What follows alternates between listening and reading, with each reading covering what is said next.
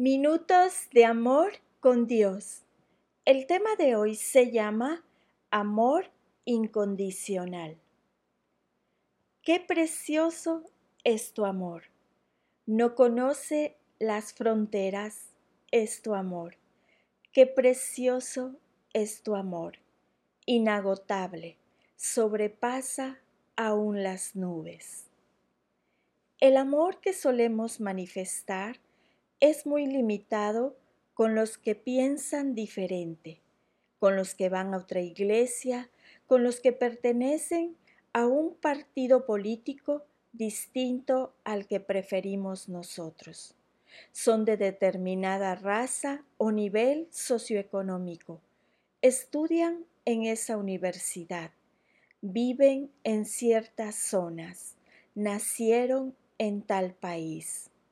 Criticamos a los hijos de Dios solteros que se embarazan, los que se emborrachan, los infieles, los estudiantes que copian sus tareas, los empleados que roban a sus patrones, los jefes que maltratan a sus colaboradores, los empresarios que evaden impuestos.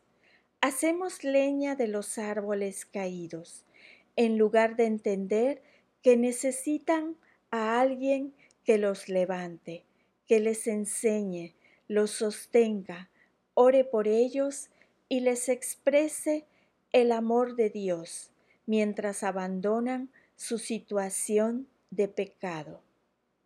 El Padre no es así. No ve como nosotros ni lo condicionan las circunstancias pues Él creó el universo y entiende que nos gobierna nuestra naturaleza pecaminosa. Él conoce las obras de nuestra carne y aún así nos perdona. ¿Cómo no alabarlo?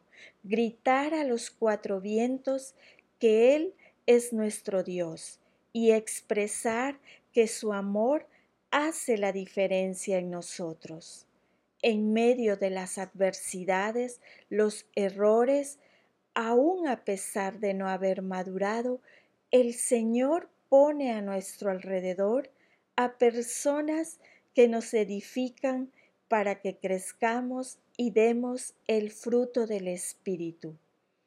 Cuán privilegiado es gozar lo que hace a nuestro favor.